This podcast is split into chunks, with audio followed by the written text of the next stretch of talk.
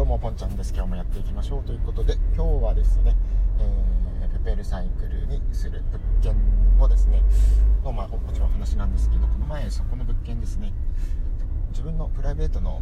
倉庫代わりにも使えるよねっていう話をしたんですけれども、まあ、その続きの話をしたいと思います。で実際にですね倉庫として1つ荷物を保管していて、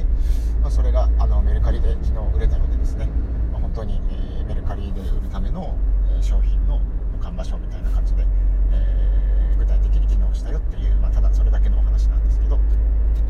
まあそうですね。45日前くらいにそこに保管をしたえー、っと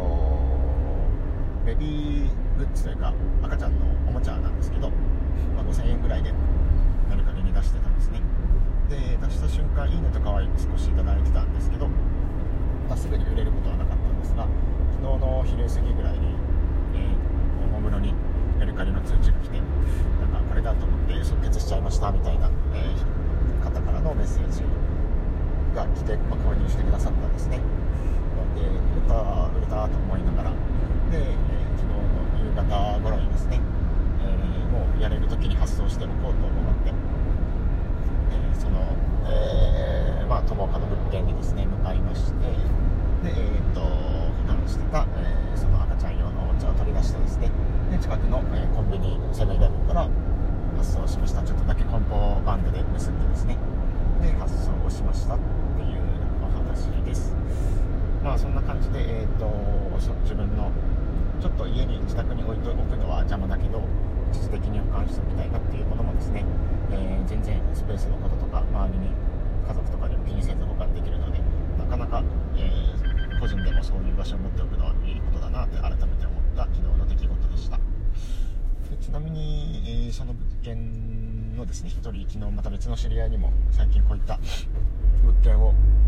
あのまあ、活用できることになったんでよかったら遊びに来ませんみたいな LINE を送ったところですね。なんかちょうどその付近で、まあ、城南で沢なくて、えーと、倉庫仕事のための倉庫を探してたみたいで、まあ、マジっすかみたいな感じですぐ行きます。すぐ行きますとか見に行きますってことで言ってくれてたんで、まあ、近いうちにその、えー、友達も見に来てくれるんじゃないかなと思いますね。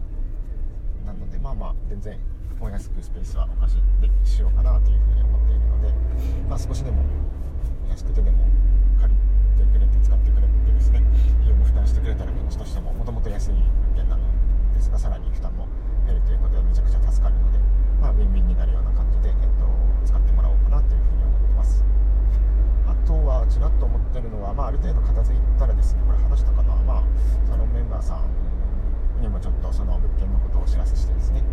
で、えー、っと本当に自分たちがそれぞれのサロンメンバーさんたちがちょっとした、えー、っとかさばるもの証拠があれば保管したいようなものを、えー、置きたいっていうことをちょっと全然置いていいですよということで、えー、提供しようかなと思っていてでまあ、えっと、保管するだけだとあんまり面白くないんで、まあ、もちろんしっかり話し合った上でですね例えばそれが保管するものが年に1回しか使わないものとかですねで他の誰かも使えそうなものであればまあ、サロンメンバーさん限定とかでですねレンタル保管しているものを別の人がレンタルできるよみたいなのを、え、やると、まあ、地元ローカルな 仕組みではあるけど面白いかなというふうに思ってるんですね。でまあそのレンタルに単発で、まあ、レンタル費用ということでですね、まあ、発生させてもいいですしそしたらあの他持ち物の人も